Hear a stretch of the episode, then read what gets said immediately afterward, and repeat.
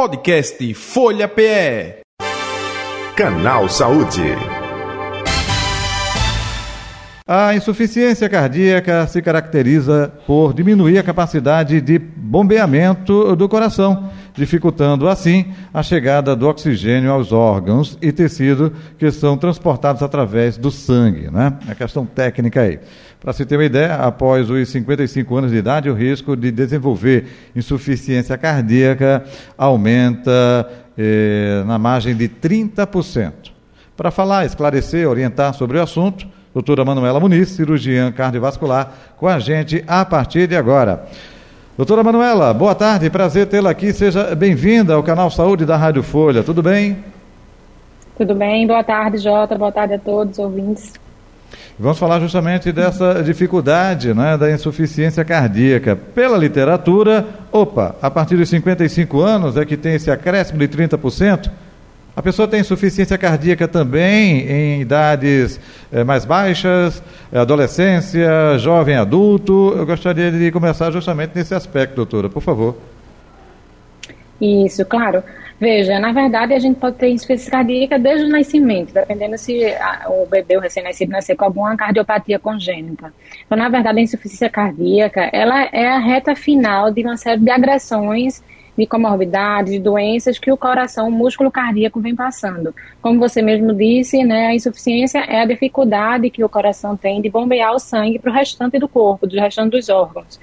O, lembrando que o coração é um músculo, então, tudo que venha a atrapalhar é, a irrigação do sangue para o próprio músculo cardíaco faz com que ele, ele, ele fique doente dessa dificuldade de distribuição do sangue no corpo. É, a gente pode ter insuficiência cardíaca, como eu disse, desde o nascimento. Entretanto, a partir dos 50 anos é, tem esse aumento, por quê? Porque é um acúmulo, na verdade, das agressões do, da, da vida inteira.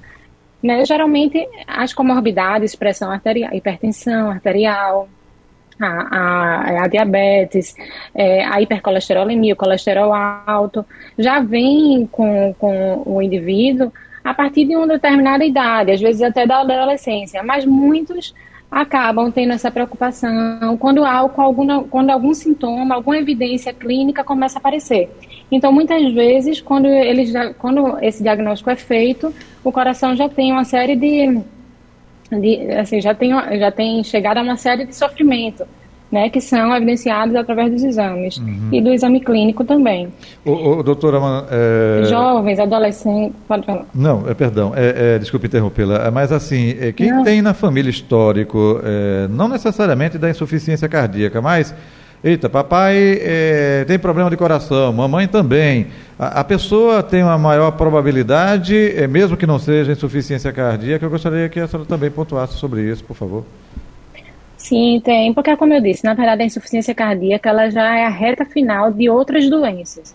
Então, por exemplo, uma, uma, uma família que já tem um histórico de colesterol alto, de diabetes, adolescentes, que, pessoas que têm diabetes do tipo 1, que já nasceram com, com diabetes, tudo, tudo isso são, são todo, todas essas doenças são doenças que podem é, obstruir artérias do coração, inflamar o coração, aumentar o músculo, o músculo cardíaco e levar numa reta final a insuficiência cardíaca. Então, se seu pai é hipertenso, se você já tem um histórico na família de alguma doença cardíaca, febre reumática, que é muito comum, é endêmica ainda na nossa região, uhum. que acomete as válvulas do coração, e é, começa na adolescência com muita dor de garganta, geralmente até na infância, crianças que têm dor de garganta é, de repetição. Então, essa é, a progressão dessa doença acomete as válvulas e o mau funcionamento das válvulas vai levando a uma insuficiência cardíaca. Perfeito. Doutora Manuela, outro detalhe também. Então, se você tem familiares, com uhum. certeza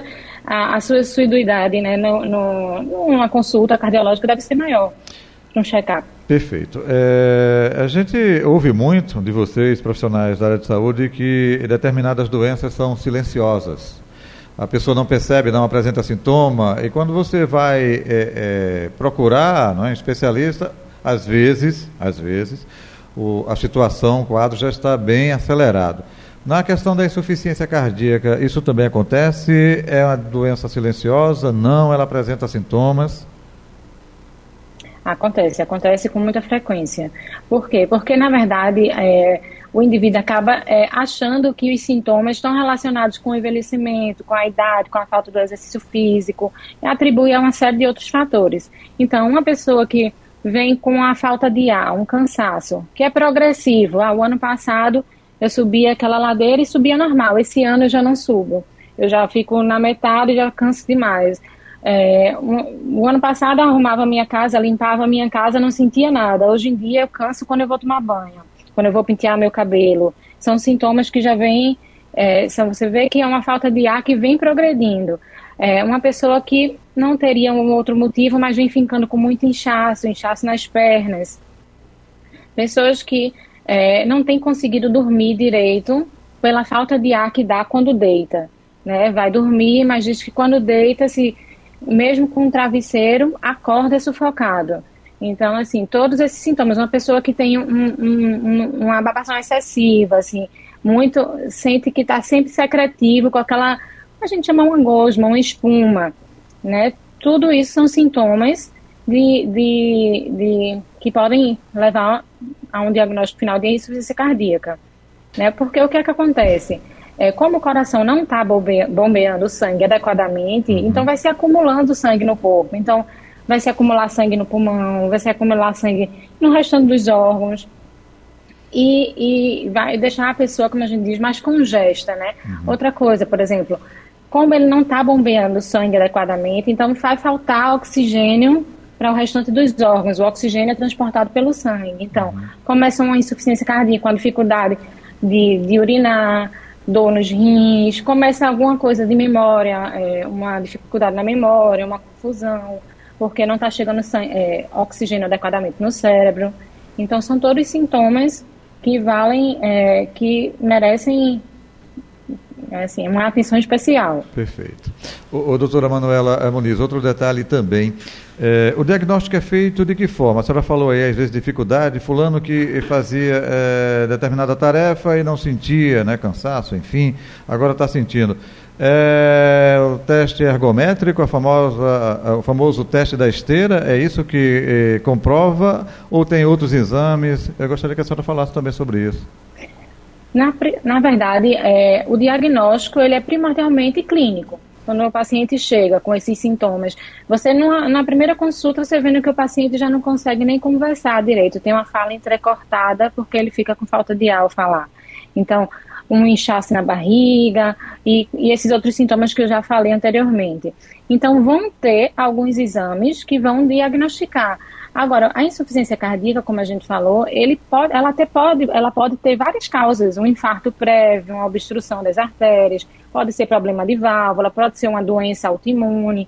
Então, vão ter uma série de exames que serão necessários, né? Se previamente você já sabe que teve um infarto, muito provavelmente é, a, a, causa da sua insuficiência cardíaca pode ter sido por uma obstrução coronariana, né? Uma uhum. doença arterial coronariana. Então, no, no consultório a gente começa os exames básicos primeiro o exame clínico, o eletrocardiograma, para ver se tem alguma alteração de isquemia ou alguma arritmia, é, um ecocardiograma, o ecocardiograma é um exame extremamente importante, vai avaliar a função do coração, é, é, se tem algum, algum acometimento de válvula, se tem realmente algum déficit importante na musculatura, para a gente ver qual lado do coração está doente. É, e o teste ergométrico pode ser um desses exames também, paciente que teve algum infarto, alguma coisa assim, no, no teste ergométrico, é um exame de esteira que você vai estar realizando monitorizado com eletrocardiograma e qualquer evidência de, de alteração na, na, na, no estímulo elétrico do coração vai aparecer no traçado e a gente consegue evidenciar, inclusive, uhum. o paciente também pode ter algum sintoma durante o exercício, né? No caso específico da insuficiência cardíaca, é, fator Covid-19 também influenciou. Eu digo isso porque é, muitos médicos em qualquer especialidade dizem assim, olha, é, antes e depois da Covid-19. É, no caso específico da insuficiência cardíaca, também teve esse componente agravante ou não necessariamente? Olha, é algo inclusive que a gente estava falando recentemente pelo número de algumas patologias que vem aparecendo com mais frequência no jovem que anteriormente não tinha, né? Mas assim, é algo que realmente ainda precisa ser estudado, feito um ensaio clínico para ser comprovada.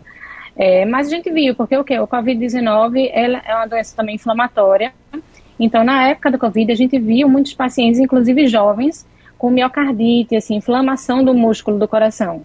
E isso pode dar uma insuficiência cardíaca e que precisa de tratamento, foi preciso tratamento naquela época. E, e muitos continuaram, não é um tratamento, não é algo como um antibiótico que você toma sete dias e de repente tá bom.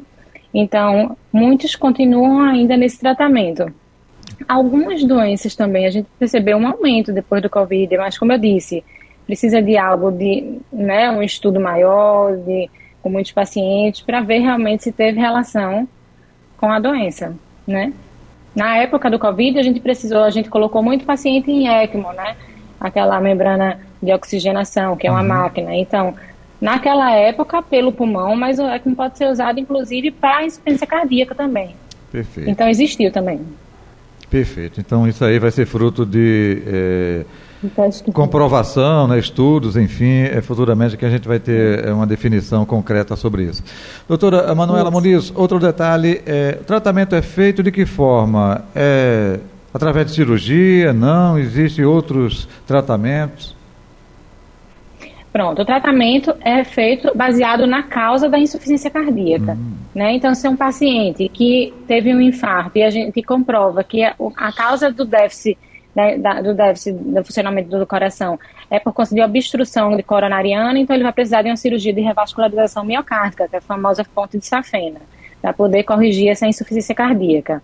Né? Se é um paciente que tem doença de válvula, né, teve uma febre reumática, é muito comum, inclusive, mais de uma pessoa na família ter a febre reumática, então já é um histórico às vezes. Então, o tratamento vai ser ou a plástica dessa válvula doente através de cirurgia, ou a troca da válvula também através de cirurgia. Né? Se a causa for uma causa autoimune, alguma doença lúpus, alguma coisa assim, então vai ter um, todo um tratamento né, para doença autoimune, para que essa insuficiência cardíaca seja para para fazer a função cardíaca ser recuperada. Uhum. Então, a, a, o tratamento é baseado na doença. O que acontece também, às vezes um paciente chega para a gente já num estágio que a gente não consegue mais, através de cirurgia, né, ou seja, de uma ponte safena, uma troca de válvula, corrigir essa função. Então, o paciente, a, a última alternativa é seguir para uma fila de transplante, para realizar o transplante cardíaco. Né? Então, doença de Chagas é, um, é, um, é, uma, é uma doença que também que leva muito paciente à insuficiência cardíaca e se não conseguida através de medicação, né, a recuperação, nem que seja parcial dessa função, também pode seguir para a fila de transplante. Então, né? E em alguns momentos, uhum. dependendo do grau de déficit é, da função do coração, o tratamento medicamentoso é possível. É uhum. Possível. Muitos cardiologistas acompanham através de medicação, vão otimizando as dosagens até ver a melhora clínica do paciente. Perfeito. E quando existe esse tratamento aí sem necessidade de cirurgia, depende de cada caso, pelo que a senhora passou aí, é, tem que ter é, uma nova postura de vida, de comportamento, de alimentação, de exercícios. É, perpassa por tudo isso, doutora? Isso, isso. Isso aí é, é, é, algo que a gente vem batendo muito, né, com relação a todas as doenças. Então, claro. é, um, um, uma mudança é, na alimentação, tentar substituir o sal, o açúcar em excesso por outros temperos, é, fazer uma, uma, algo que eu observo muito, é uma, um, um, uma atividade física, como consegue mudar. A gente, quando pega um idoso que faz uma atividade física, você consegue perceber a resistência. E assim, é, a, é, a função do coração, como se adapta, como, como a mudança que faz, né? Inclusive em outras com questão de colesterol, com questão de açúcar, os exames laboratoriais. Então, é, a mudança do estilo de vida é muito importante, assim, é a questão do álcool também, tudo de forma moderada. Perfeito. Doutora Manuela Muniz, estamos chegando ao final do canal Saúde. Gostaria de acrescentar algo. Até aproveitando, é, deixe seu contato nas redes sociais ou telefone da clínica, também fique à vontade, viu? Pronto, tá certo. É, na verdade, eu quero, o que eu quero frisar é que talvez a importância, principalmente agora, depois de uma pandemia, A gente passou tanto tempo sem o cuidado necessário, tanto com medo de sair. Uhum. Então, um, um check-up, uma visita anual para você, não só no cardiologista, no endócrino, no, num clínico, para que você possa fazer seu, seus exames, porque esse, esse, tipo de doença, quanto antes, ser, quanto antes for diagnosticada, mais rápido o tratamento, mais rápido a resolução, para você voltar a um, a um estilo de vida normal. É, a gente, eu sou da, da, do Real Instituto de Cirurgia Cardiovascular, do português, uhum. E nosso telefone é 3416 1409, se precisar, pode contar com a gente. Estamos à disposição, inclusive por dúvidas. O nosso telefone tem WhatsApp também. A gente, a gente tira muitas dúvidas pelo WhatsApp também. Repita, por favor, doutora. 3416 1409. Gratidão, doutora Manuela Muniz. Saúde e paz para a senhora. Até um próximo encontro, hein? Obrigado. Igualmente, igualmente. Boa tarde. Boa tarde. Conversamos com a doutora Manuela Muniz. Ela é cirurgiã cardiovascular, nossa convidada de hoje do Canal Saúde. Canal Saúde que vai ficando por aqui. Podcast Folha PE. Canal Saúde.